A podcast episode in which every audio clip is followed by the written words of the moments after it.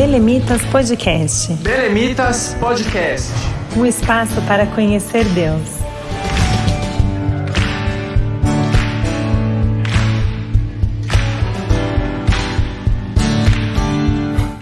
Olá, pessoal. A paz do Senhor.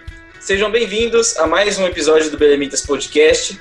Um episódio especial no mês de outubro de 2020, que nós estamos começando uma série para falar sobre a reforma protestante.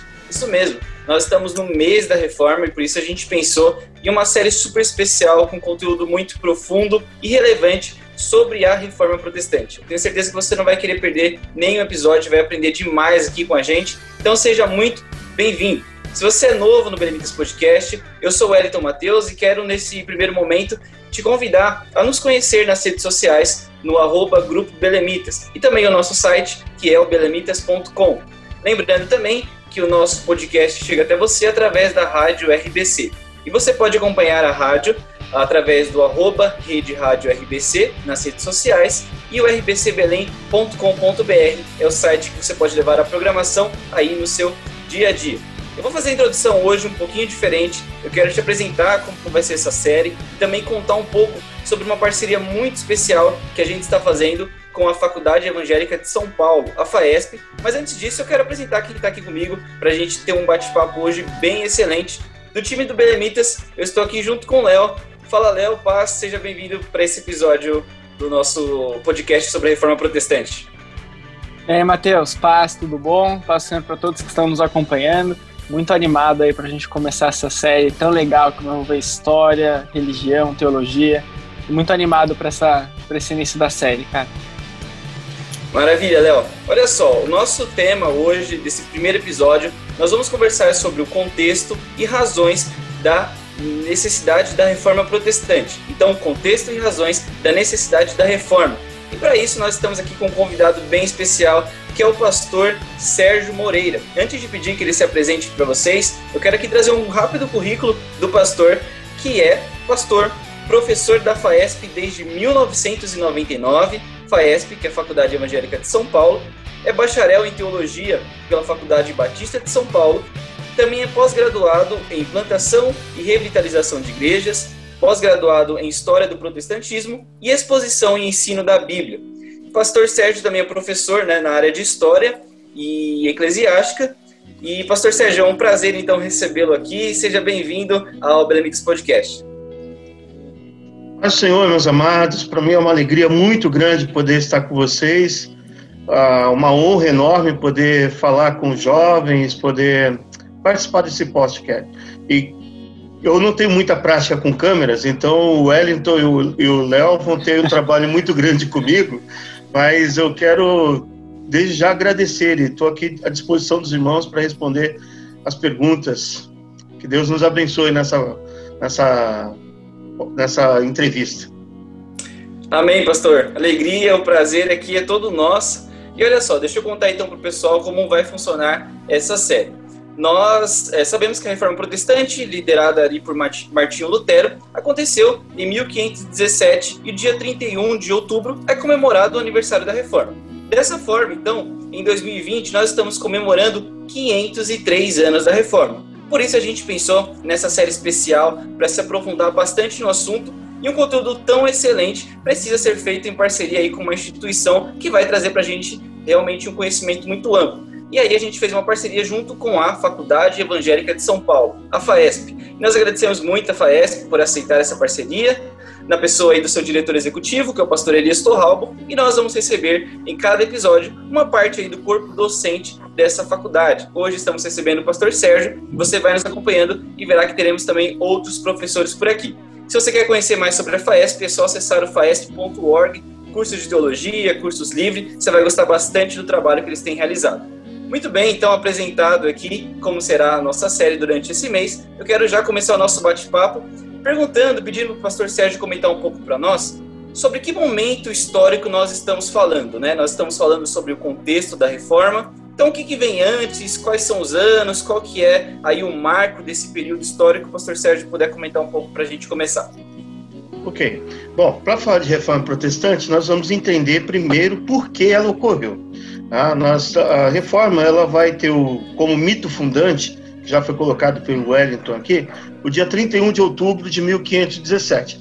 A expressão mito fundante é uma expressão acadêmica é, para a gente designar uma data de início, mas na verdade a reforma ela já vem anteriormente. Se nós pensarmos no princípio da reforma, ela começa quando a igreja se unifica com o Estado, quando Constantino, imperador, no ano 313, vendo o crescimento da igreja, ele percebe que essa igreja pode ser uma ferramenta para que o império continue.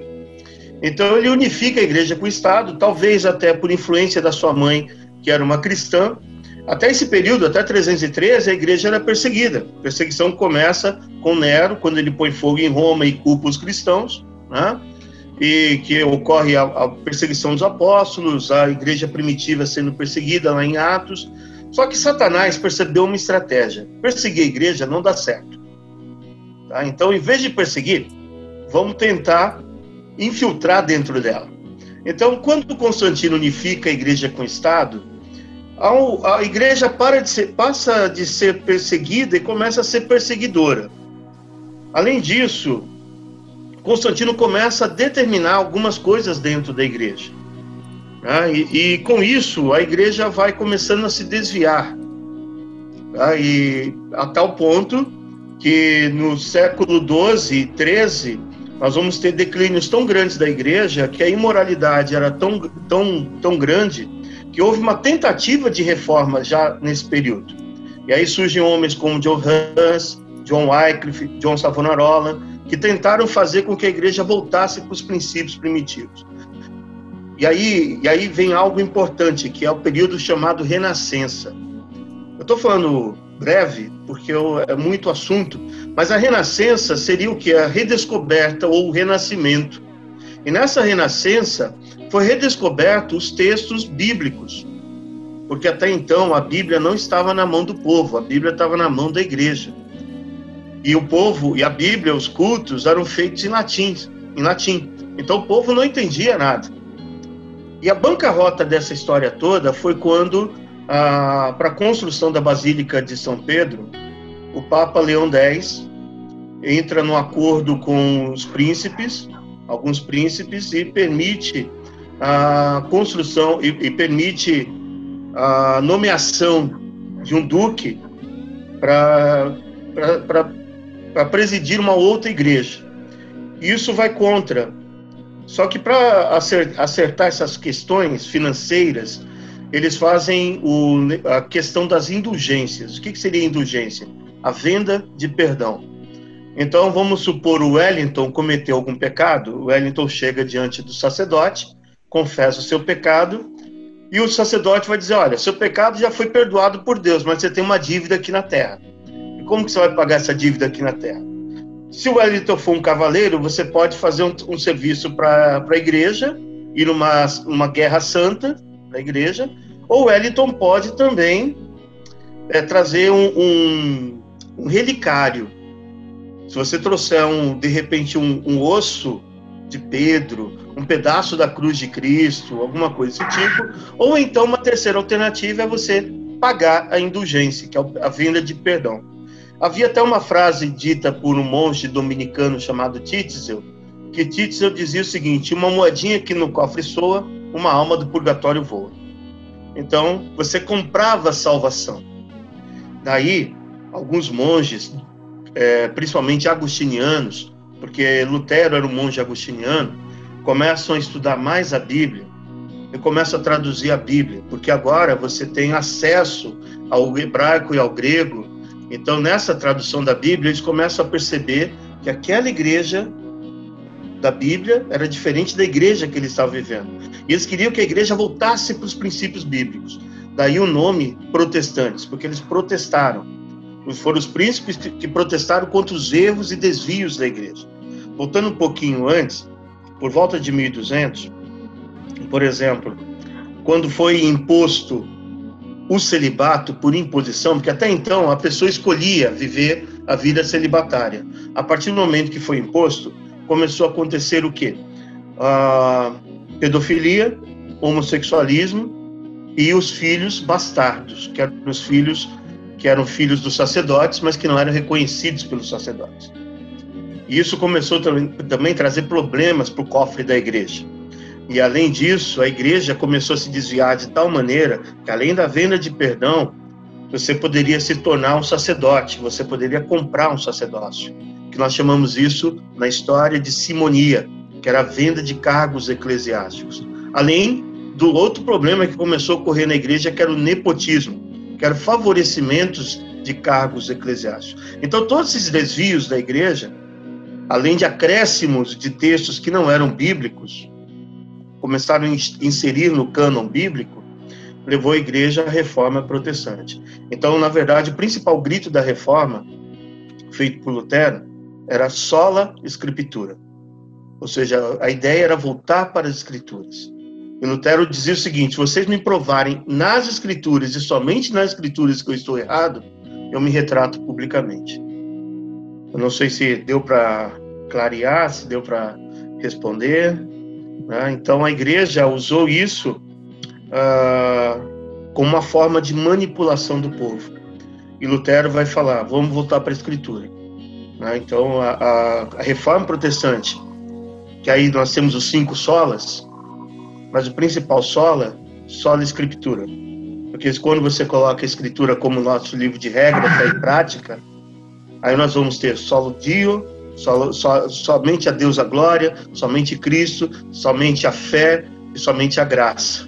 Quando nós colocamos a escritura como base na nossa vida. A ideia da reforma foi centralizar a Bíblia nos, na igreja. E aí com Cristo na frente. Pastor Sérgio, muito interessante. Eu até queria puxar um pouco desse da, do final da sua fala, que o senhor comentou acerca da importância de retomar as escrituras, retomar a verdade bíblica para a partir dela é, construir ou reconstruir a verdade do Evangelho. E o senhor comentou sobre o acesso que era muito restrito, o acesso que as pessoas tinham à Bíblia, justamente pela linguagem, por ela ser um, um monopólio da igreja.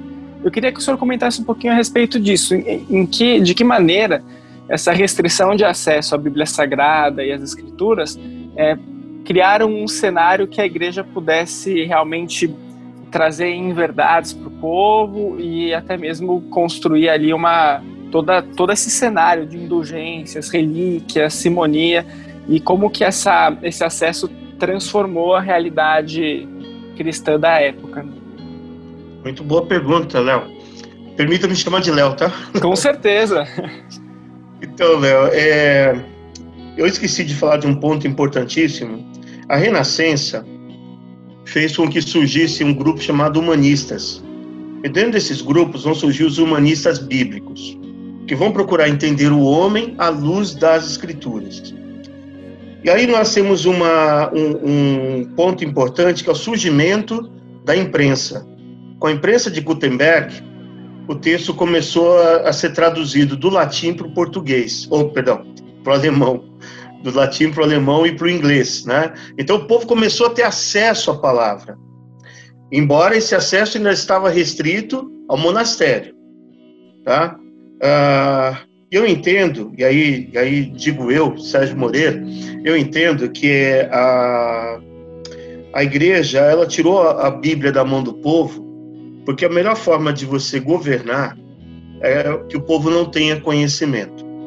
Além disso, o próprio analfabetismo que estava ocorrendo na época, né? Hoje nós vivemos outro tipo de analfabetismo, o analfabetismo ma maquiado, mascarado, né? onde as pessoas vão para as escolas, até para as universidades, mas que não estão aprendendo realmente. Mas uh, o humanismo fez com que os homens voltassem para as escrituras, porque até então você tinha um eixo que era o eixo teocêntrico. Se alguém falasse algo contrário ao que a igreja pensasse, essa pessoa poderia morrer, e para não morrer, renunciava ao seu pensamento. Um dos exemplos mais clássicos disso é o Galileu Galilei, que tem que renunciar à teoria é, heliocentrista, porque até então a teoria era geocentrista, ou seja, a Terra é o centro. E, e, a igreja falava a terra é o centro. Então, se alguém falasse o contrário ao que a igreja dizia, essa pessoa seria marcada como herege. Ela seria discriminada e ela, poderia, ela seria até mesmo executada em nome de Deus. Foi o que aconteceu com John Hus, John, John Wycliffe, que deram, deram salvo-conduto para ele até a igreja para poder se justificar, e quando chegaram lá, prenderam ele e executaram. Então, tentaram fazer o mesmo com Lutero, só que os príncipes protestantes, é, quando saíram do, do, do palácio, do castelo, eles sequestraram Lutero e levaram para um lugar onde Lutero ficou refugiado. Mas a, a tanto que na, na sequência o Papa promulga um, um edito excomungando Lutero e dizendo que qualquer homem de Deus que encontrasse Lutero e o matasse estaria prestando serviço a Deus. Então, é, era uma forma de manipulação tremenda. Então, o próprio Leão X, em um dos seus textos, ele vai dizer que a fábula do cristianismo, a fábula de Cristo, ela é tão poderosa e tão valorosa para nós que vamos deixar as pessoas acreditarem nisso. O próprio Papa, que deveria ser alguém que, que defenderia Cristo, ele vê Cristo como uma fábula. Ele, ele, então ele estava vendo Cristo apenas como uma forma de ganhar dinheiro. Não diferente de alguns hoje. Né? Bom, essa parte pula. Mas, é, é, o, o, o, então, tirando a palavra da mão do povo, ficou mais fácil manipular. Além disso, o povo não tinha acesso à universidade. As escolas, as, as universidades vão surgir com o movimento escolástico. Tá? E aí você tem grandes líderes como Abelardo, uh, Pedro Abelardo, uh, Tomás de Aquino, que vão fazer com que também a, a, as pessoas comecem a ter acesso à palavra, a, ao conhecimento. Porque o conhecimento estava restrito à elite. O povo não tinha conhecimento. Além disso, outro fator que é importante lembrar aqui é que, junto com, com a questão da renascença, do humanismo, a questão da, da, da mudança de eixo para o antropocentrismo, mas, mas o homem no centro, uh, fez com que as pessoas pudessem dizer: eu, eu posso pensar sem estar debaixo da tutela do, do líder. Né? Por isso que Lutero vai poder dizer: olha, se você me justificar de acordo com as escrituras que eu estou errado, eu me retrato. Então, a, a Bíblia, ela é tão importante, meus irmãos, que quando a reforma na Alemanha ocorre, Felipe Melanchthon, que é o, vamos dizer assim, o braço direito de Lutero, uma das coisas que eles vão implantar na, na, na Alemanha vai ser as escolas, e as pessoas são alfabetizadas com a Bíblia. Muitos não conhecem a história e muitos começam a dizer, aqui, até mesmo aqui no Brasil, ah, precisamos ter separação de igreja e Estado. Nós temos essa separação de igreja e Estado. Mas é importante salientar que nos Estados Unidos, por exemplo, as grandes universidades foram fundadas pelos protestantes, pelas igrejas presbiterianas, batistas, metodistas. Né? Ah, então, aqui no Brasil, por exemplo, uma das maiores universidades, a Mackenzie, ela foi fundada pelos presbiterianos, porque o, protestantismo sempre viu a educação como um meio de, de, de conhecimento da palavra de Deus e também de crescimento financeiro para as pessoas poderem sair da pobreza.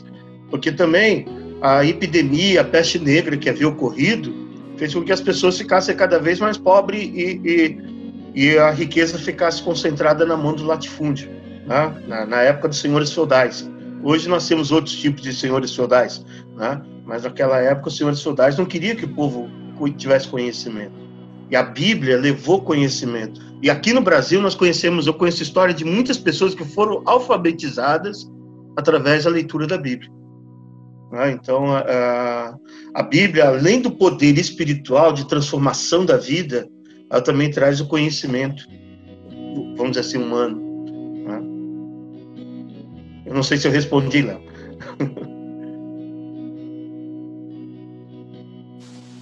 Muito bom, pastor Sérgio. Antes do Matheus é, fazer a próxima pergunta, eu queria só é, comentar aqui algo que me marcou muito na fala do senhor.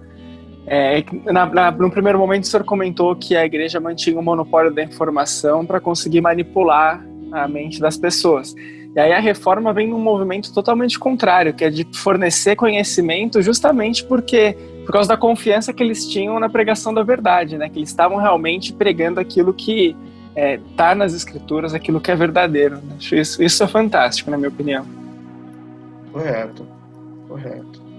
A levar a palavra de Deus é, Porque a palavra de Deus, usando a expressão de Lucas em Atos, onde o cristianismo chega, há alvoroço, há transformação. Ninguém que tem contato com a palavra de Deus verdadeiramente continua a mesma pessoa. Né? Ela pode até negar e falar: olha, eu não acredito, mas ela, ela não vai ser a mesma pessoa se ela tem um contato com a palavra de Deus. Porque ela liberta de todas as formas. Né? Muito bom. Então a gente continua aqui no nosso bate-papo com essa série sobre a reforma protestante, em parceria com a FAESP. Pastor Sérgio, é, eu sei que o senhor já falou um pouquinho sobre isso, mas é, pensando né, que muitos reformadores, pré-reformadores também, que é um assunto que a gente vai comentar daqui a pouco, de alguma forma eles é, faziam também parte da igreja, né? Por exemplo, o Martinho Lutero era um monge que ali ah, conhecia a igreja e tudo mais, que tinha acesso à Bíblia, que era tão restrito quanto o senhor disse. O senhor pode elencar para a gente é, os principais pontos que Lutero, por exemplo, acabou identificando para saber que realmente era necessária uma reforma, né? O que, que eles identificavam na igreja, na forma como a igreja ensinava as pessoas? Quais são aí os principais pontos para a necessidade né, de uma reforma? Muito bem. Bom, para responder isso, eu preciso falar um pouquinho mais de Lutero. Lutero, ele era filho de um camponês que havia conseguido, com a produção de carvão, subir na sociedade. Vamos lembrar que nessa, nesse período era um sistema feudal. Então, quem nasceu camponês vai morrer camponês. Quem estava no topo da pirâmide, e só havia uma forma de subir na pirâmide. Qual era a forma de subir na pirâmide? Era através da fé. Então muitos iam para a igreja não porque criam, mas porque eles queriam subir na sociedade. Tá? Lutero foi diferente. Seu pai é, tinha conseguido é, subir, porque agora começa a ter um, o surgimento da burguesia, o comércio, então, os pais de Lutero, o pai de Lutero consegue subir. E ele vai querer que seu filho seja advogado, mande seu filho para a universidade para fazer direito. Só que no caminho, quando Lutero está indo para a universidade para fazer direito, há uma grande tempestade. E ele diz que caso ele sobreviva, ele vai dedicar sua vida, ele pede a, a santa e que se ele sobrevivesse, ele dedicaria sua vida ao Senhor. E aí o pai dele vai dizer que aquela chuva foi do diabo, né? Porque foi o diabo que tirou o filho dele do caminho. Lutero vai para o monastério, só que Lutero ele tinha ainda o pensamento que era muito comum na época, que era o pensamento asceta. O ascetismo vai dizer o quê? Que a matéria é má e o espírito é bom. Então Lutero pensava o seguinte, que eu tenho que ficar me subjugando, me chicoteando, é, me fragilizando para poder estar mais perto de Deus. E aí dois, dois fatores vão, vão mudar muito a mente de Lutero. Depois que ele se forma como monge, ele está muito inquieto, porque ele não consegue conter os seus impulsos, uh, não só da questão da, da sexualidade, ele, não, ele, ele, tem lutas internas, né? E ele procura o seu, o seu, o seu mentor e ele vai dizer, olha, uh, você precisa ir a Roma. Quando ele chega em Roma, ele fica escandalizado, porque ele vê monges, ele vê sacerdotes fazendo 5, 10 missas no dia. Ele fala: Eu não consigo fazer uma direito, e o cara consegue fazer 10 missas. Né? E outra coisa que choca muito Lutero é que ele vê tanto a, a, a luxúria de Roma, a lascívia e também o, o poder econômico de Roma. Antes de Lutero, Tomás de Aquino tinha ido até Roma e o Papa chega para Aquino e fala: Olha, Aquino, vê, temos ouro e prata. E Aquino vira para ele e diz: É, mas não temos nem poder, mas perdemos o poder e a autoridade. Tomás de Aquino, cerca de 300 anos antes de Lutero, já havia detectado que havia esse problema na igreja.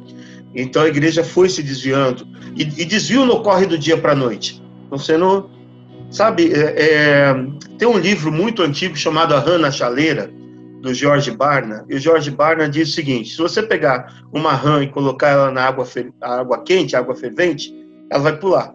Agora, se você pegar a rã e colocá-la dentro de uma água e aquecendo aos poucos, ela vai ficar ali e ela vai morrer cozinhada, porque ela se climatizou com a água. O grande problema é que a igreja havia se adaptado, se climatizado com o pecado. Né? E esse risco nós também corremos. Né? De trazer, querer. É, é, a gente corre um risco muito grande de querer fazer com que a igreja seja aceita pelas pessoas. quando na verdade as pessoas que têm que aceitar a igreja.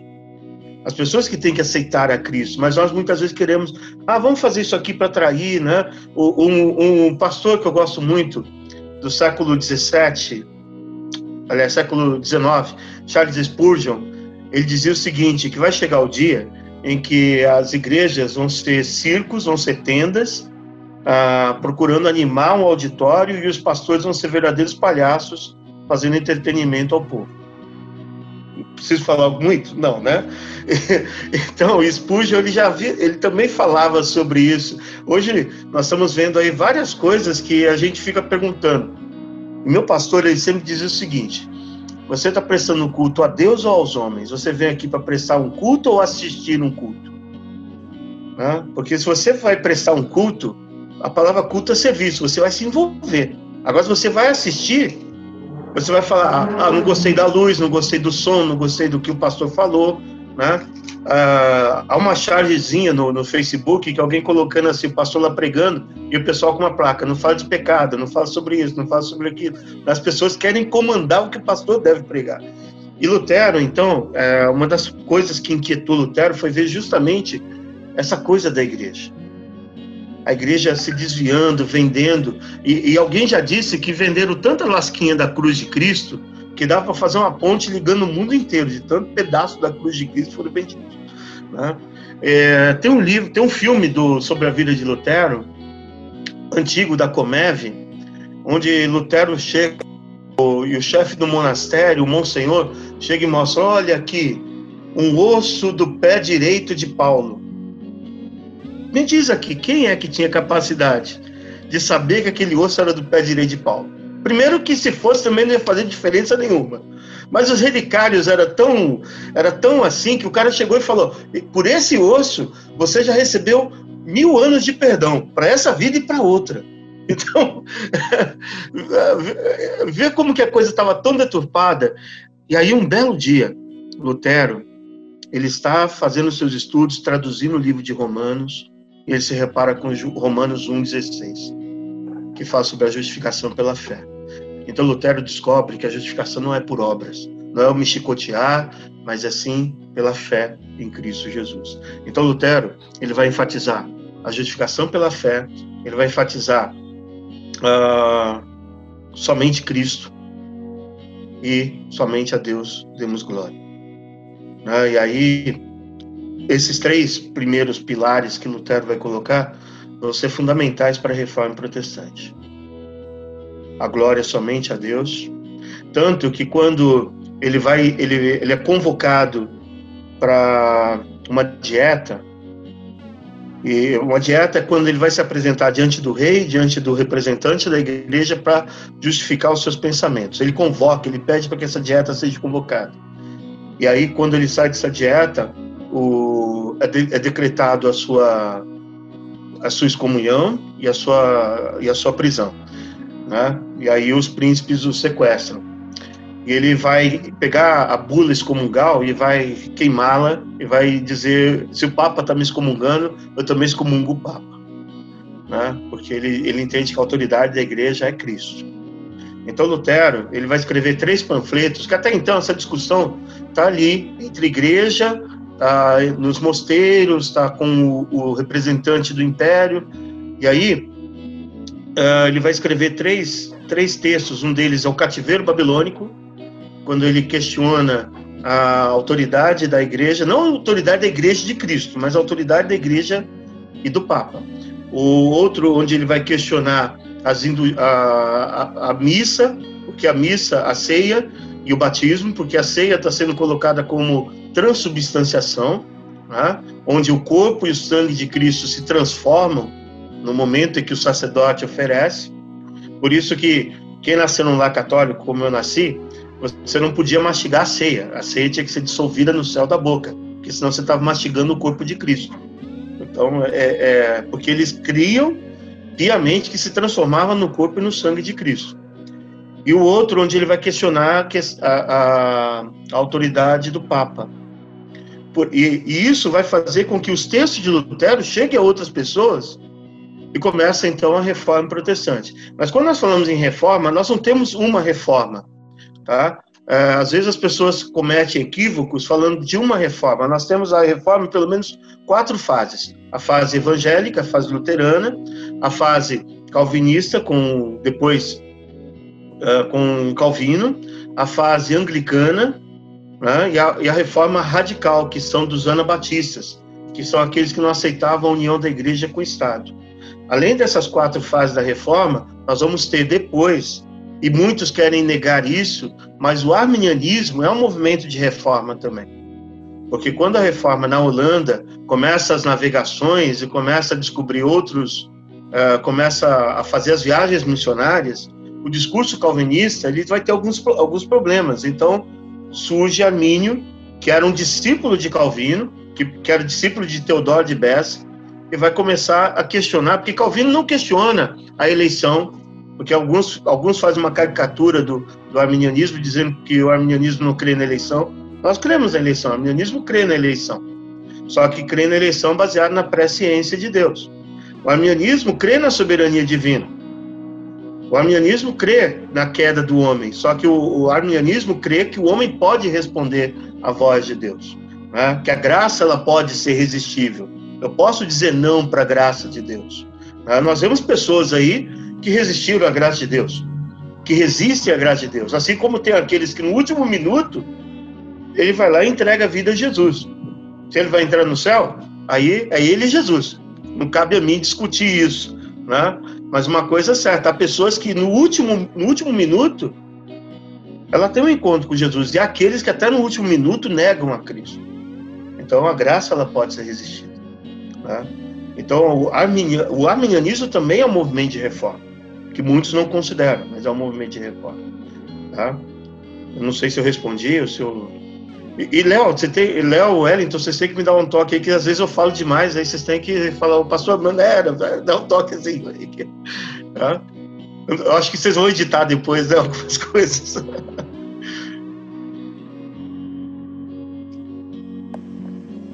Imagina, pastor, a gente está aprendendo tanto aqui que não dá nem vontade de parar. Se desse esse episódio por muito tempo, a gente ficaria aqui ouvindo, aprendendo. Mas com certeza respondeu sim. Vou passar para o Léo e indicar aí a próxima pergunta.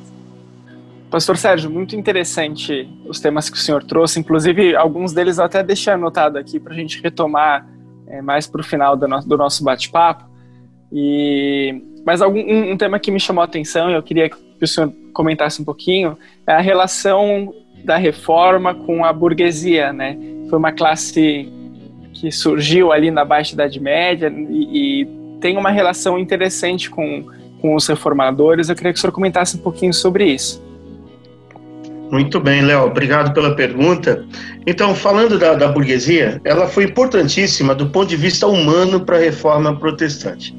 Ah, quando nós olhamos para a reforma protestante, nós podemos ver a reforma de três pontos de vista.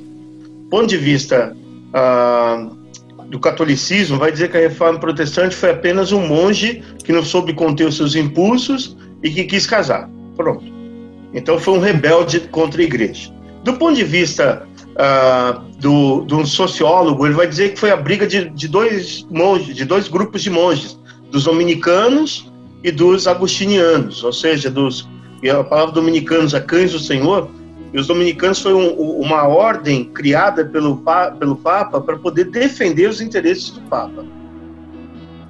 Ou nós podemos ver, do ponto de vista histórico, e ver a, a, histórico espiritual, ver que a reforma foi uma ação de Deus na história da igreja para fazer que a igreja voltasse para os seus princípios. Tá? E dentro disso, Uh, eu creio no Deus que intervém na história, um Deus que, por exemplo, no Antigo Testamento, Deus intervém na história quando ele manda o dilúvio. Ele intervém na história no Sodoma e Gomorra, assim como ele interveio na história para o nascimento de Jesus. O apóstolo uhum. Paulo, em Gálatas, vai dizer: vindo a plenitude dos tempos, ou seja, o tempo certo para o nascimento de Jesus. Assim como Lutero. É interessante lembrar que John Hus, quando estava sendo queimado na fogueira, ele profetizou o seguinte: ele disse, vocês estão matando o, o, o, o um pato, o Hus, né, o ganso, mas vocês não vão matar o príncipe, que mais tarde vem Lutero. Né? E Lutero, 100 anos Sim, depois, vem e, e, faz tudo aquilo que Hus e Wycliffe e Savonarola e outros pré-reformadores tentaram fazer. Tá? E, e, nesse tempo eu entendo que Deus conduz a história. Então Deus conduz a história, a burguesia surge, porque sem o surgimento da burguesia, e aí eu vou dizer por que, que eu estou fazendo esse pano de fundo, porque a burguesia foi fundamental para a reforma protestante.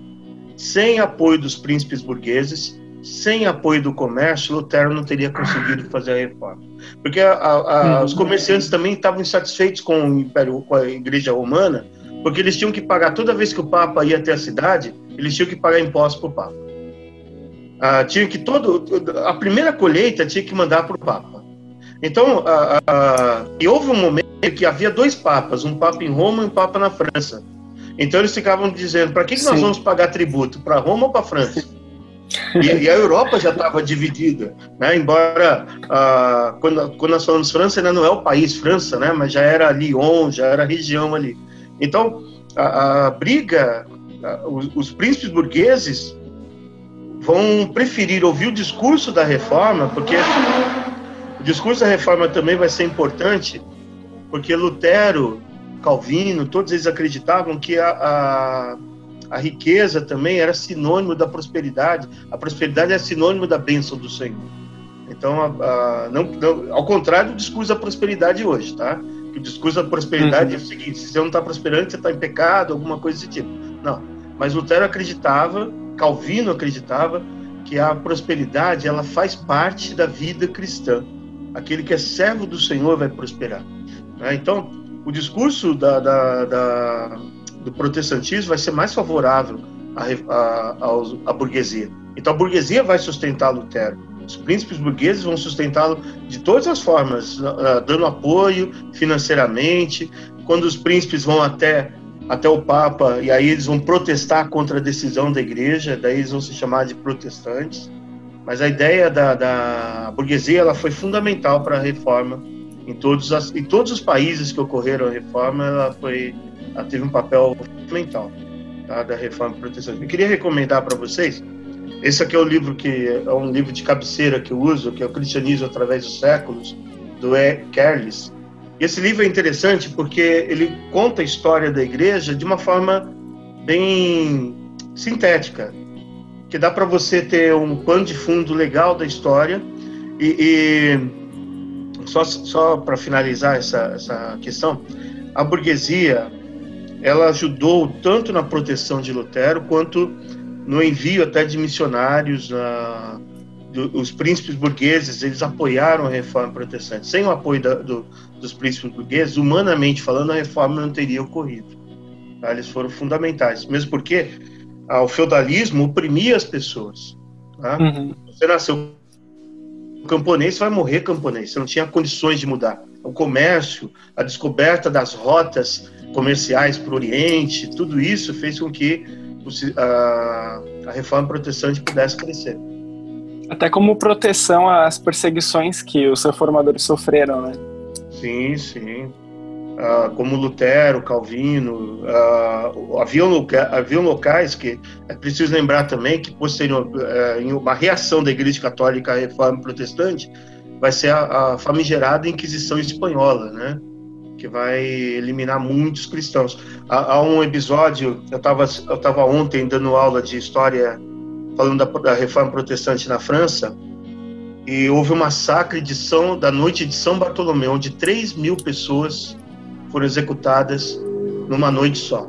Imagina, 3 mil pessoas foram executadas pelo, pela Igreja Católica. Perfeito, muito bom. E, e, pastor Sérgio, então a gente já aprendeu tanto aqui, viu tantas coisas. Uh, falando sobre aí imaginário também ali do século XVI, mas trazendo para os nossos dias atuais, falando acerca do que a Bíblia nos diz. Agora eu queria saber se a Bíblia ela nos aponta a necessidade dessa atualização de tempos em tempos do nosso pensamento, né, em relação à religião, em relação às nossas práticas. A Bíblia também nos aponta isso? Poxa, Wellington, que pergunta, rapaz. Eu diria o seguinte, que sim, tá? Porque um dos lemas da reforma protestante é sempre reformando. E quando eu falo sempre reformando, é estar sempre colocando a Bíblia como centro das nossas vidas. E colocar como centro das nossas vidas não é só ter a Bíblia, é ler a Bíblia e deixar que a Bíblia nos leia. Porque o grande problema hoje é que as pessoas estão pegando textos isolados da Bíblia e criando seus pensamentos e suas heresias. Né? Uh, então, se nós fôssemos pensar numa forma prática de reforma hoje, seria impossível. Porque um dos efeitos colaterais da reforma foi o surgimento do denominacionalismo, surgimento das denominações. Se, você, se pensarmos, a reforma protestante lutou contra um, uma denominação, contra uma igreja. Hoje, para para pensar, né, quantas igrejas nós temos aí? Né? Infelizmente, ou felizmente, é, eu diria que é um efeito colateral da liberdade religiosa, é que hoje você pode abrir qualquer igreja que você quiser. Né? Eu lembro quando ainda estudante, quando ainda estava no seminário, uh, tinha uma revista chamada Eclésia, não sei se ainda circula, mas que na época, em, em 2000, 2001, ela, ela ela surgiu uma reportagem com nomes de igrejas. Né? Tinha nomes esquisitos: Igreja Puleiro de Cristo, Igreja Jesus voltará e você ficará. nomes, nomes assim. Né? E aí, como que hoje você abre uma igreja? Vamos supor, o Wellington vai lá, acorda de manhã e fala: Eu não quero mais ser da Assembleia de Deus, eu vou abrir Igreja Assembleia de Deus do Wellington. Por que a pessoa. E aí, aí tem duas questões. Primeiro, as pessoas escolhem nomes de igrejas que têm respeito. A Assembleia de Deus é, é um, é uma denominação respeitada. Só que aí, a gente sabe que historicamente a gente não tem a patente Assembleia de Deus. Léo, me corrige, você é advogado, né? Sim, sim, sou advogado. Então, se você quiser, se, se o Wellington quiser abrir a igreja Assembleia de Deus, Portinha do Céu, ele pode abrir. Porque juridicamente não é Assembleia de Deus, né? Aí o cara coloca lá enorme Assembleia de Deus, aí as pessoas pensam, tá ligada com Belém, tá ligada. E não tá. Às vezes é ministérios independentes, mas que usam o nome Assembleia de Deus para o seu próprio benefício. Então, as igrejas históricas, quando chegaram aqui no Brasil, e, a, e, e, o, e, o, e o pentecostalismo chegou no Brasil, não tinha marca, não tinha marca e patente. E também abrir igreja não era comércio. Infelizmente hoje, é claro que a gente não pode generalizar, mas hoje muitos abriram igreja como comércio. Então ele fala, vou ganhar dinheiro. E quem, e quem sabe que trabalhar com igreja e, e trabalhar por reino de Deus, a gente não faz isso para ficar rico. Ele não faz isso para ficar rico. Mas muita gente está abrindo igreja, então ele vai lá e pega, por exemplo, a minha denominação batista.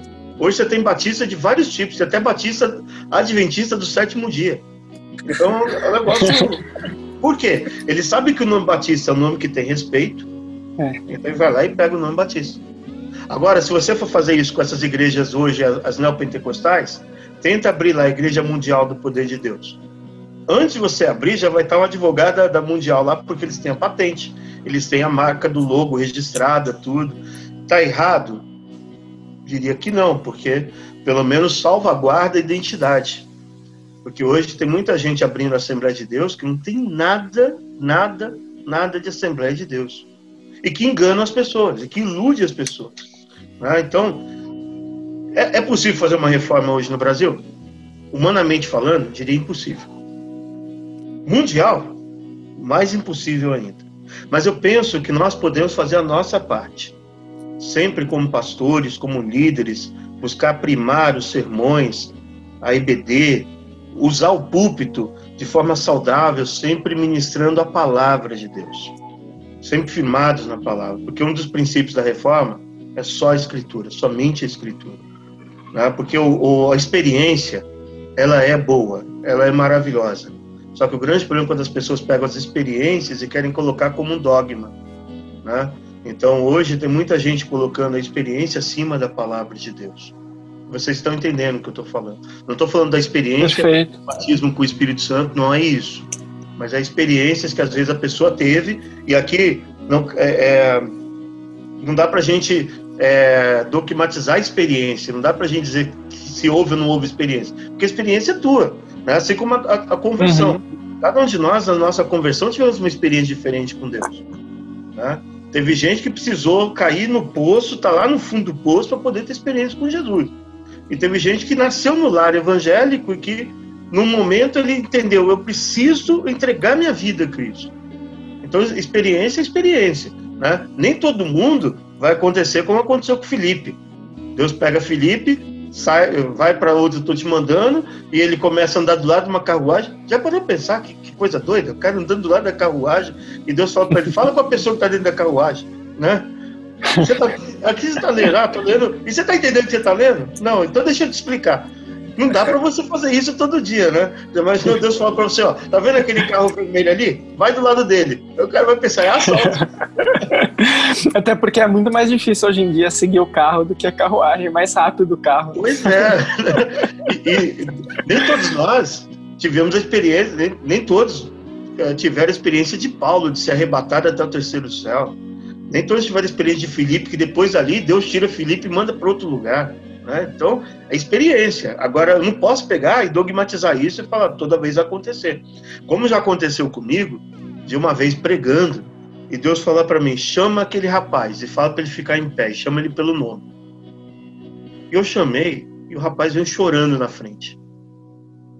E aí ele depois que ele parou de chorar, ele falou: eu, quando eu saí de casa, eu falei para Deus, se Deus quisesse algo comigo, ele ia me chamar pelo nome. Mas dá para fazer isso sempre? Não, porque isso é uma experiência. Não dá para agora todo domingo eu chegar e falar, fulano, fica em pé que Jesus está te chamando. Não. ah, então, é experiência. Só que quando o pessoal pega a experiência que é dogmatizar, aí ocorrem os erros. Né? E a nossa, a, a, nossa vida tem que estar pautada pelas escrituras. O grande problema hoje é que as pessoas não querem pautar pela palavra. E eu, eu permita-me aqui, eu sou um defensor do sermão expositivo, da exposição da palavra. Nada contra sermão temático, sermão temático, sermão textual, mas eu sou fã do sermão expositivo, porque no sermão expositivo o pregador ele vai estar mais preso com a palavra. Agora é claro, quando a pessoa não quer ter compromisso com a palavra, ele faz, ele faz o famoso sermão dos três pontos, né? Lê o texto, sai do texto, nunca mais volta para o texto. Usa o texto como pretexto. Então, aí, aí tem muito cara que é, que é pregador dos três pontos, né? Mas ah, se a gente realmente procurar fundamentar na palavra, a gente consegue, é claro, na dependência total do Espírito Santo de Deus, a gente consegue fazer uma reforma. Ainda que a gente não consiga reformar o mundo todo, mas a gente consegue dizer, olha, eu e minha casa servimos ao Senhor. Sabe aquela história é, de uma ponte que diz que teve um incêndio na floresta e aí os animais tudo fugindo da floresta e de repente eles viram um sabiazinho voltando, enchendo o bico, indo lá jogar água. E aí eles falaram, meu, você não vai conseguir apagar o fogo. Ele falou, tudo bem, eu posso não apagar o fogo, mas a minha parte eu vou fazer. A gente vai, combater, vai conseguir combater as heresias que estão hoje? A gente não vai conseguir. Mas se a gente fizer a nossa parte, mantermos fiéis à palavra de Deus, a gente vai conseguir fazer a diferença. Né? Então, o grande desafio nosso hoje, e aí um, um, um ateu historiador, Leandro Carnal, uma vez numa palestra ele disse o seguinte: o grande desafio hoje das igrejas evangélicas é cristianizar os cristãos. E Mahatma Gandhi diz o seguinte: eu amo o teu Cristo, abomino o teu cristianismo. Porque a Índia era escrava da Inglaterra, que por sua vez era um país cristão. Então, uma, uma, hoje, uma, uma das maiores dificuldades que nós estamos enfrentando como pastores é cristianizar cristãos. É gente que está dentro da igreja, dentro da igreja, está é, é, tá dentro do templo, melhor dizendo, mas que não teve um encontro e não teve um encontro verdadeiro e genuíno com Jesus. Tá? Esse é o nosso desafio, reformar esse povo. Né? Porque, gente, tá, que tem gente perecendo sem conhecer Jesus e às vezes encontra com esses crentes curva de rio. Curva de rio é onde só tem pedra e, e coisa estragada, né? Esses crentes curva de rio. Mas Jesus já nos, já nos disse, né? No meio do trigo haveria joio, né? Então a gente tem que ser o trigo e procurar manter o trigo forte. Amém? Desculpa, que aí é a veia do pregador, a veia do pastor que está falando. Mas é isso, meus irmãos. Muito bom, pastor Sérgio, muito bom mesmo. E acho que aí a gente entra na atualidade da reforma, né? Porque se a reforma se pautou primeiramente no solo escritura, na importância da, da palavra acima da, da, da, experiência, da palavra acima dos dogmas, é, a gente volta para o mesmo ponto atualmente. O quanto que é importante realmente a gente fornecer esse conhecimento acerca da, da palavra de Deus, acerca do Evangelho, para ser ali um lastro para que as pessoas possam experimentar é, da fé e, e, experimentar de uma maneira sadia, né, saudável. E, então essa a ideia da reforma, do, de retomar as escrituras, continua sendo uma ideia completamente atual. Sem dúvida. Eu, eu gosto sempre de, de citar uma frase do A.W. Tozer quando perguntaram para ele o que é mais importante, a Bíblia ou a oração. E Tozer disse: o que é mais importante para um pássaro, asa direita ou asa esquerda. O grande problema hoje, gente, é que as pessoas não querem equilibrar e às vezes pensam que teologia desvia. Teologia não desvia, não, gente. Eu tenho um conceito: teologia não desvia, ela revela o desviado. Tem muita gente desviada dentro das nossas igrejas e quando começa a fazer teologia, ele começa a cair as escamas e ele começa. Então, na verdade, é... nós precisamos alinhar sempre a palavra de Deus a oração. A igreja hoje, nós, nós, nós estamos vivendo uma época, quando eu falo igreja, de forma geral, a igreja hoje ela tem abandonado muito por causa do, da questão do pragmatismo. As pessoas querem é, fazer as coisas, querem resultados para ontem. Né? Então, é, é, e deixam de orar, porque oração, oração, assim como Ana, ela entrou para orar, ela não saiu da oração ali com a resposta do problema dela, mas ela já saiu ali da presença de Deus, ela já não estava mais amargurada. É interessante que o Samuel vai citar isso. Ela entra na presença do Senhor amargurada, mas ela já sai com o seu semblante diferente. Deus deu a benção para naquela naquele momento? Não, mas ela já saiu dali sabendo quem era o Deus que ela confiava. Né? É, é isso, gente. Às vezes o que está faltando para o pessoal é saber quem é o Deus que nós servimos. Lutero, ele temia tanto a Deus. Às vezes tem, tem gente pegando Lutero, ele errou, como todos nós erramos. Como todo, todos nós erramos. Ele errou quando ele, por exemplo, num, num ato intempestuoso, vai, vai dizer que, o, que os camponeses é, deveriam ser uh, que, que, os príncipes poderiam atacar os camponeses, ele errou. Tanto que ele se arrependeu amargamente daquilo. Né? Uh, por, uma das coisas que eu aprendi com o Lutero é que a gente tem que ter, ter muito cuidado naquilo que a gente vai falar, porque conforme você fala, a palavra que você fala, ela pode transformar uma vida, como ela pode destruir uma vida. Né? Então, é, Lutero chegou e falou: não, esses caras não querem saber trabalhar, são preguiçosos, manda o exército para cima deles. E depois, quando ele viu a besteira do que ele falou, né, só que aí já era tarde. Né? Assim como Lutero, ele tinha uma raiva dos judeus, que ele falava que judeus eram malditos porque mataram meu Cristo. E aí o Adolf Hitler vai usar essa frase de Lutero para justificar o extermínio dos judeus. Porque Hitler dizia que ele era o iluminado de Deus. Então a gente tem que tomar muito cuidado. E a história está aí para nos mostrar algumas coisas que a gente pode aprender e não cometer os mesmos erros, né? Mas lembrar que nós somos falhos, somos humanos, somos limitados, vamos errar na, na caminhada. E, e, quem não errar já está errando. Porque, porque, às vezes as pessoas não querem fazer com medo de errar e acabam errando, porque não fazem. Se, porque se omitir também é um erro. Né? A gente vê muitas coisas acontecendo e ficamos calados.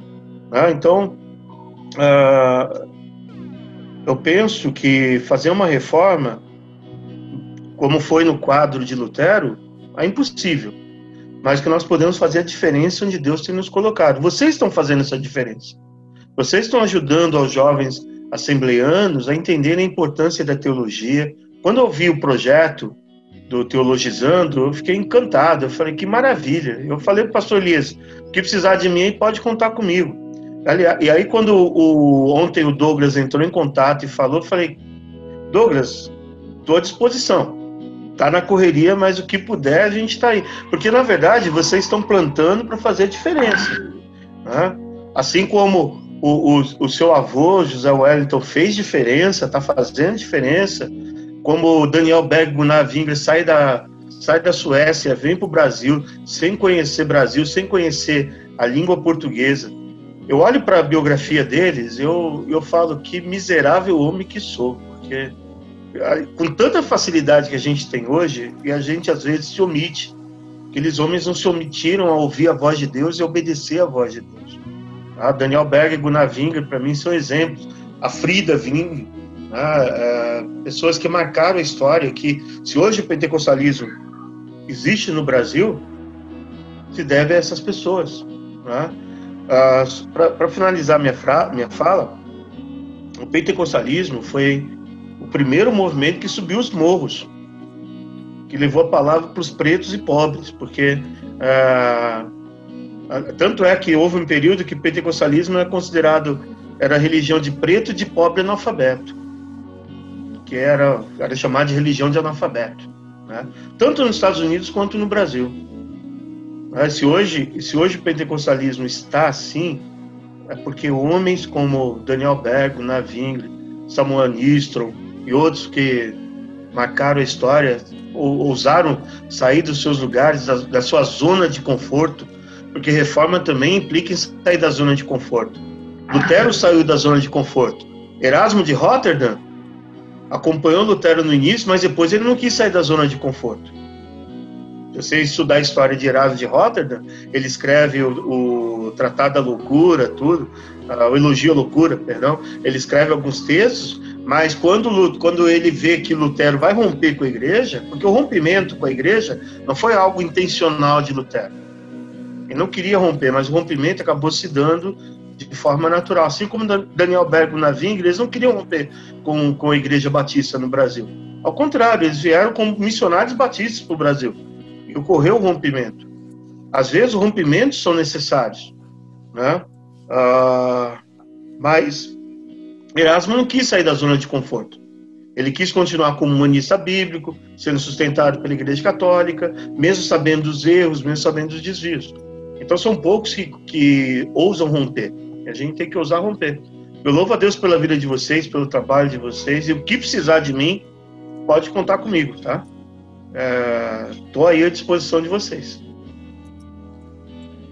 Amém, Pastor Sérgio. Perfeito. Olha, a gente te agradece demais por esse bate-papo. Acho que a grande dificuldade desse episódio é finalizar agora, porque realmente a gente mais. E com certeza eu aprendi muito, tenho certeza que o pessoal que está aqui nos acompanhando também. Posso destacar muitas coisas né, que a gente falou sobre a importância da palavra de Deus, principalmente. O senhor comentou né, sobre ah, o Hitler e tudo mais, tem uma frase do Bonhoeffer, que é um pastor que se posicionou bastante contra ele, que falava sobre a palavra de Deus, que ele falava, né, não tem que tornar a Bíblia importante, ela já é importante em si mesma.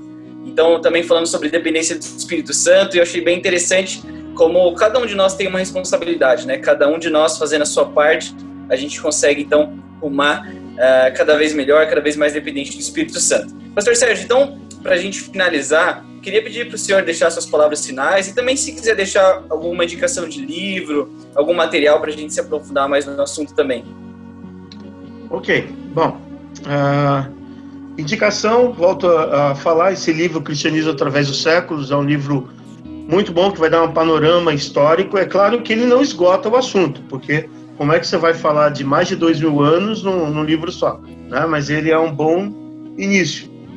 Eu, eu e outro livro que eu recomendaria ler, é que eu acho que ele está esgotado, é um livro da, da editora Vida, chamado A Cruz de Hitler, que conta a história do Dietrich Bonhoeffer, tá? e é do Erwin Lutzer, uh, e o, A Cruz de Hitler, onde ele vai contar como que o contexto histórico, como que Hitler conseguiu ser quem ele foi, né? Porque, para começar, foi a primeira vez que eu li depois que eu fui conhecer mais sobre Hitler, mas isso faz uns 15, 20 anos, a primeira vez que eu li que Hitler não era alemão, ele era um austríaco. Né? E ele conseguiu pegar uma Alemanha que estava é, humilhada pelo Tratado da Primeira Guerra Mundial, uma Alemanha que estava com a, com a crise financeira enorme, e ele fez algumas promessas. Em menos de 10 anos ele conseguiu cumprir essas promessas. E quando ele conseguiu cumprir isso, ele vira agora para os alemães e diz: olha, a culpa de nós estarmos assim é dos judeus. Só que ele começou com os judeus, depois foi para os negros, escravos, os negros, os, os as pessoas que nasceram com alguma deficiência física, os homossexuais, ou seja, ele acabar deixando só o, o, o arianismo como certo, né? Porque eu lembro que ele faz lembrar aquela história, vou falar rapidamente, do, do rato que chegou na, no celeiro e falou: Olha, estou colocando ratoeira aqui no celeiro. Aí os animais, cada um falou: Eu não tenho nada a ver com isso, a responsabilidade é de você, que eu não tenho nenhum problema com ratoeira. E aí o que acontece? A dona da fazenda vai lá e, e, e prende o pé na ratoeira, e aí eles falam: E agora? Aí chama o médico, o médico fala: olha, ela vai ter que tomar uma canja de galinha para poder se recuperar. Quem, quem dançou? A galinha. Aí na sequência, ah, ah, primeiro quem dançou foi o cavalo, que o cavalo teve que buscar o médico, voltou exaurido, acabou morrendo por, pelo cansaço. Depois que morreu foi a galinha. Aí depois que a família, que a mulher do fazendeiro se recuperou, falaram o seguinte: então vamos matar a vaca para poder fazer uma grande festa. No final das contas, o único que não, que, que não, que não foi é, é, atingido foi o rato. Às vezes a gente olha assim e fala, não, mas esse problema aí é do, é, é do fulano de tal. Né? Quando na verdade o problema pode ser de todos. Se a, se a sociedade na época e a própria igreja, que a igreja se omitiu, tanto os protestantes quanto os católicos, e aí, se você já leu sobre Dietrich Bonhoeffer, Dietrich Bonhoeffer vai ser o cara que vai liderar a resistência e a submissão, né? Então, o, o Dietrich Bonhoeffer vai dizer, se você está vendo o louco descendo com o carro de, de, é, ladeira abaixo, atropelando todo mundo pela frente, você não vai fazer de tudo para tirar ele do caminho? Foi por isso que ele se aliou ao grupo para tentar matar o Hitler. Mas se as pessoas tivessem observado quem era Hitler antes, ele não teria feito o que fez. Às vezes também as pessoas pecam por omissão as coisas acontecem porque nós nos calamos, né? E aí Martin Luther King vai dizer o que me impressiona não é o grito dos, mal, dos maldosos, mas sim o silêncio dos bons. Quando nós nos calamos, nos silenciamos diante das atrocidades e outras coisas mais, né? Igual algumas pessoas que vão hoje na televisão falar em nome dos evangélicos. Nem, ninguém tem essa, essa autonomia, essa autoridade para falar em nome de todos os evangélicos. Ah, você pode falar em nome do, da igreja tal, mas em nome dos evangélicos, né? olha, gente, é, com raras exceções, um dos maiores problemas que nós evangélicos tivemos foi a bancada evangélica. Salvo um ou outro ali, a maior parte deles, infelizmente, se moveram até com corrupção, quando deveria ser sal e luz. Né? Então não basta dizer, o meu pastor tinha uma frase, não basta carregar Cristo no peito, tem que ter peito de ser cristão. Lutero rompeu. Nós vamos ter autoridade, nós vamos também saber romper, né? E eu deixo aqui minha recomendação, que é, que é a palavra de Deus. Guardei a tua palavra no meu coração para não pecar contra ti. O que está faltando hoje muito para o povo? Palavra.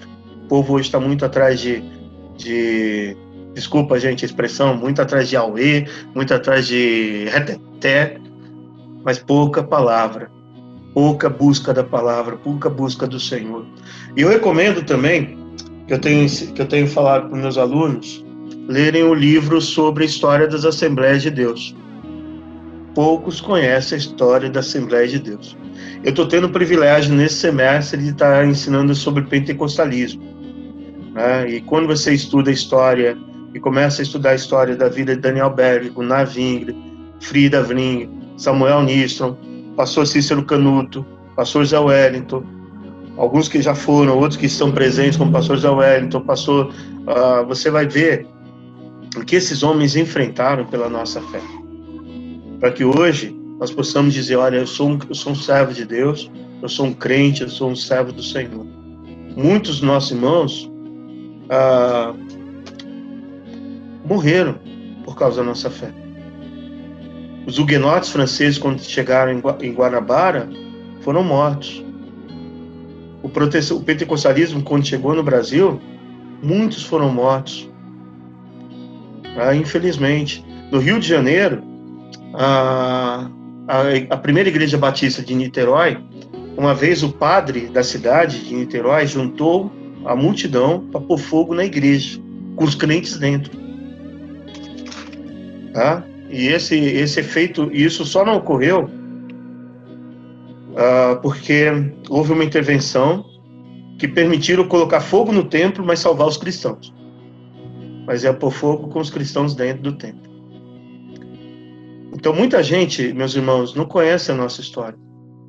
Eu penso que até mesmo a questão da reforma protestante, tem muita gente falando de reforma protestante, brigando nas redes sociais, e aí, gente, a gente tem que entender que eu não estou aqui para brigar com se o cara é calvinista, se o cara é arminiano, se o cara crê que perde a salvação, se o cara crê que não perde a salvação. Porque enquanto a gente está brigando com isso, tem um monte de gente vendo nas, nas redes sociais e um monte de gente morrendo sem conhecer Jesus verdadeiramente. Cabe a nós levarmos a palavra. Cabe a nós proclamarmos que Jesus Cristo é a única esperança para esse mundo. Então, mais uma vez, eu quero dizer que eu louvo a Deus pela vida de vocês, pelo trabalho que vocês têm feito. Olha, pode ter certeza, não é em vão. Eu sei que já de... se vocês ainda não passaram por isso, vocês vão passar por momentos, vocês vão pensar em desistir, vai ter gente criticando, vai ter gente falando, mas tenha plena convicção daquilo que Deus colocou no coração de vocês.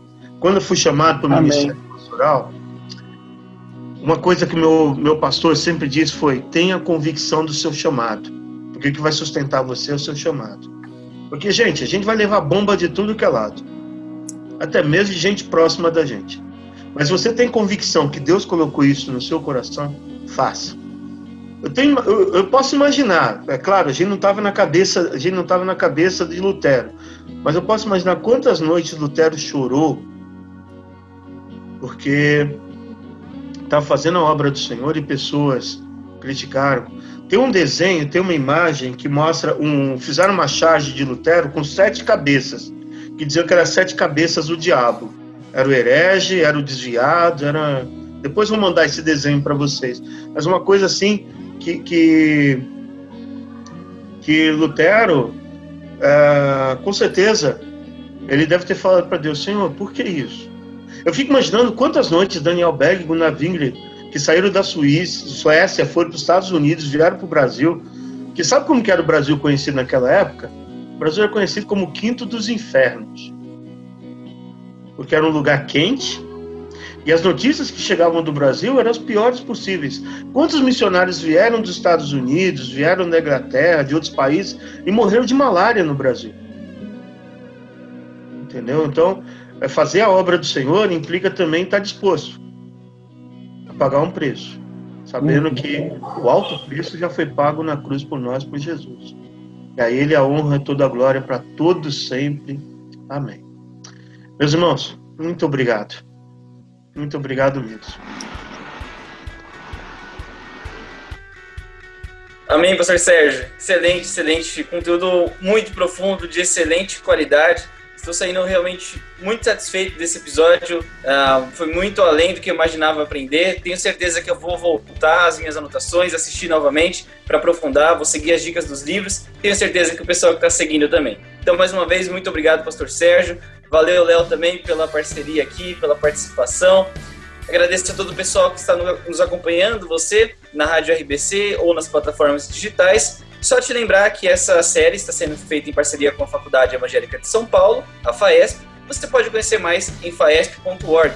Também te lembrar que a gente continua na próxima semana com a série sobre a Reforma Protestante e o tema será os pré-reformadores e a Reforma Protestante. Então tá imperdível, você pode seguir a gente nas redes sociais, no arroba Grupo Belemitas, para não perder nenhuma notificação, e seguir também a Rádio RBC no arroba Rede Rádio RBC. Tudo bem?